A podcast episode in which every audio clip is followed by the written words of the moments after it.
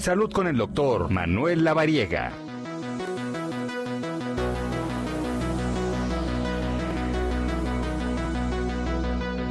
Bueno, pues ya son las 2 de la tarde, 41 minutos. Y sí, efectivamente, hoy me da mucho gusto decir que nos visite en cabina el doctor Manuel Lavariega, nuestro colaborador, este amigo de este espacio. Tocayo, qué gusto tenerte por acá. Mi querido Tocayo y amigo, es un gusto para mí estar aquí con todos ustedes. Gracias, oye, oye, este, pues épocas decembrinas, pero también tenemos que, que tener en cuenta algunos temas, ¿no? Recomendaciones dietéticas, porque vaya que si estos días también nos, nos pegan en el, en el alimento épocas decembrinas de mucha comida, de muchas reuniones, de muchas fiestas, pero sobre todo de mucho descuido de la dieta y de exceso de peso al final de este camino, ¿no? O sea, por ahí del 6, 7 de enero ya estamos haciendo el recuento de los daños y sobre todo muy importante, no nada más para los pacientes diabéticos, sino para los pacientes hipertensos y para la gente, obviamente en general, pues el tema del cuidado de los alimentos para evitar estos kilos de exceso y obviamente que nos generan daño y nos generan impacto en la salud. ¿Qué tenemos que tener en cuenta?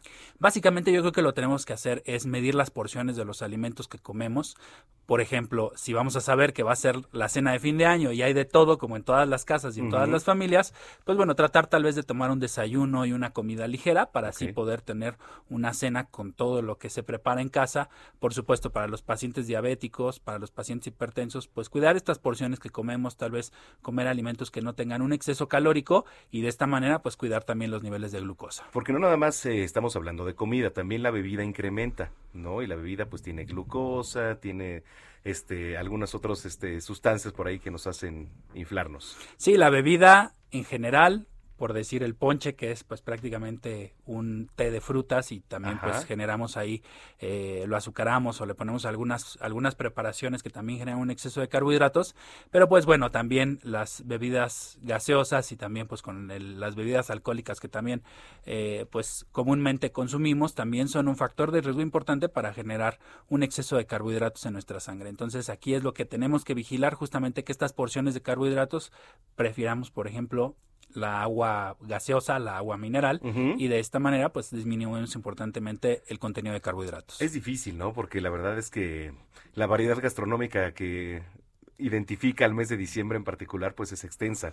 Entonces, eh, ¿cómo controlarse de repente que si la torta de, de romeritos o de bacalao y que si el pavo, que si la ensalada? Entonces es, es complicado, pero se puede contrarrestar, como dices, ¿no? Es complicado, pero justo tú acabas de mencionar estos dos alimentos, por ejemplo, el bacalao, que es pescado, y el pavo, son alimentos muy adecuados para los pacientes diabéticos y evitar el exceso de consumo, por ejemplo, de pan o de la ensalada de manzana o de estas eh, porciones que son excesivas en carbohidratos, por ejemplo la pasta que también tiene exceso de carbohidratos, entonces tratar de consumir estos alimentos que son un poco más adecuados como el pavo y el pescado. Sí, es, es interesante, ¿no? Eh, ¿Corren riesgo los, los pacientes diabéticos más en épocas decembrinas? En realidad no es tanto que corran riesgo, sino que de repente pues vemos a los pacientes que esa noche particularmente y es típico, es clásico en los servicios de urgencias de los hospitales que llegan los diabéticos descompensados. Entonces pues es un poco más bien medir como estas porciones que consumimos porque de repente llega la abuelita al servicio de urgencias con 600 miligramos de glucosa en sangre, entonces pues hay que tratarla de urgencia y eso nos puede generar pues un mal sabor de boca en estas fechas, entonces pues justamente es la recomendación para todos los radioescuchas que celebren, que sean felices, que obviamente pasen momentos en familia, que disfruten los alimentos. El diabético no tiene que estar relegado en la esquina con ensalada de lechuga y, zanahoria.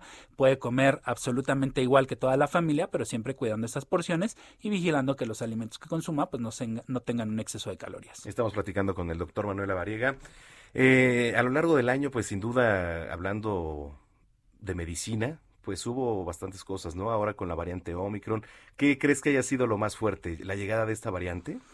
Yo creo que lo más fuerte fue la variante Delta en su momento mm. y, el pico máximo que tuvimos que platicábamos al inicio del año con tantos contagios. De verdad, los hospitales, las consultas eh, eran todo era COVID y complicaciones del COVID. Entonces yo creo que esto fue lo más fuerte.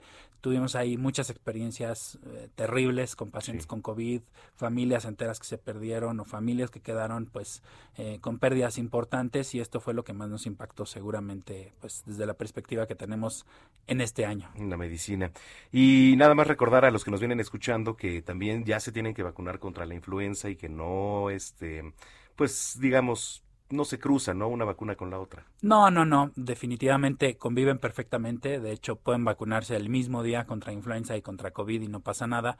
Lo importante es identificar que son dos virus completamente diferentes que nos cuidan de dos enfermedades diferentes y obviamente el objetivo pues es evitar complicaciones porque también la influenza genera complicaciones respiratorias que pueden ser importantes. Correcto. ¿Algún mensaje ya este para finalizar este este año porque pues fue intenso todavía, se vienen nuevas cosas también para 2022, esperemos que sean mucho mejores. Pues agradecerles a todos ustedes, agradecerles a todo el público su confianza, eh, sus comentarios siempre son muy activos con, conmigo en dejarme toda su información, todas sus dudas y por supuesto seguir exhortándolos a seguir cuidándonos. La pandemia todavía no termina y lo más importante es cuidarnos entre todos para estar bien en estas fechas justamente. Correcto. Pues eh, doctor Manuel Lamariega, muchísimas gracias. Feliz Navidad, feliz año aprovechando. Igualmente a ti, amigo. Feliz Navidad, feliz año. Felicidades a todos los radioescuchas y un fuerte abrazo para todos. Muchísimas gracias.